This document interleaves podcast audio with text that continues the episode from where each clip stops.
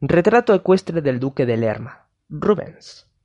Esta obra, perteneciente a la pintura flamenca del siglo XVII, es un óleo sobre lienzo con medidas de 290,5 por 207,5 centímetros. Un poco de historia cuenta cómo el pintor flamenco Pedro Pablo Rubens llega a la corte española a mediados de mayo de 1603 como representante de su patrón y mecenas Vicenzo Gonzaga, duque de Mantua, al que servía como pintor de corte desde poco después de su venida a Italia en 1600. El propósito de este viaje era entregar varios regalos al rey Felipe III y a otros miembros de su corte, que en ese momento se encontraba instalado en la ciudad de Valladolid. Durante el viaje repararon algunos cuadros que se habían dañado y pintaron nuevamente dos de ellos, aunque no se pudieron recuperar.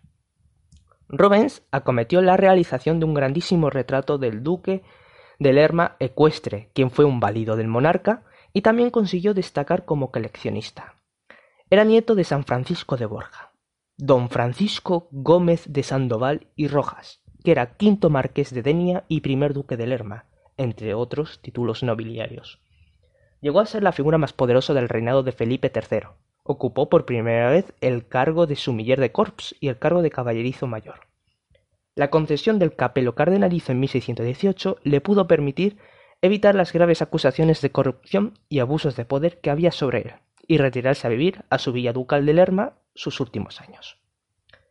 En el cuadro muestra al duque montado sobre un brioso caballo blanco marchando al frente y mirando hacia el espectador. Con esta novedosa técnica, el pintor quería reflejar el poder y la autoridad del retratado, que luce una gran gola rizada media armadura desmaquinada, sobre la cual se puede observar cómo destaca el collar y la venera de la Orden de Santiago.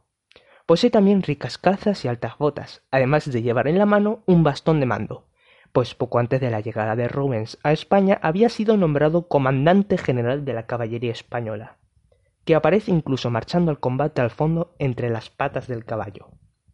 Los elementos vegetales presentes en el retrato enmarcan la figura ecuestre del duque, tanto por la izquierda como en la parte superior.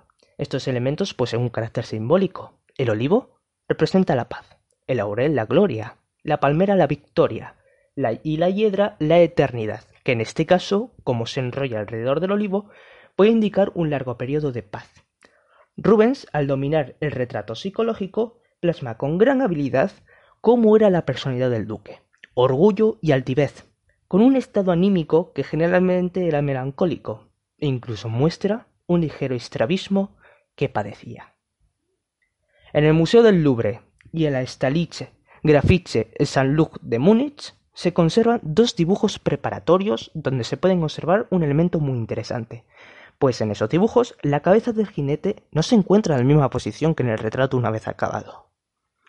Es además uno de los pocos cuadros que Rubens firma, y fue instalado en la dominada Casa de la Ribera, que era propiedad del duque de Lerma en Valladolid, y que fue adquirida por el rey Felipe III en 1607. Años después, Felipe IV se lo regala al almirante de Castilla, que estaba casado con la nieta del duque de Lerma, y después fue pasado a la casa de Medinaceli. En 1926, la condesa de Gavia se le regala el retrato a los frailes capuchinos de Madrid, a quienes fue adquirido por el Museo del Prado en 1969.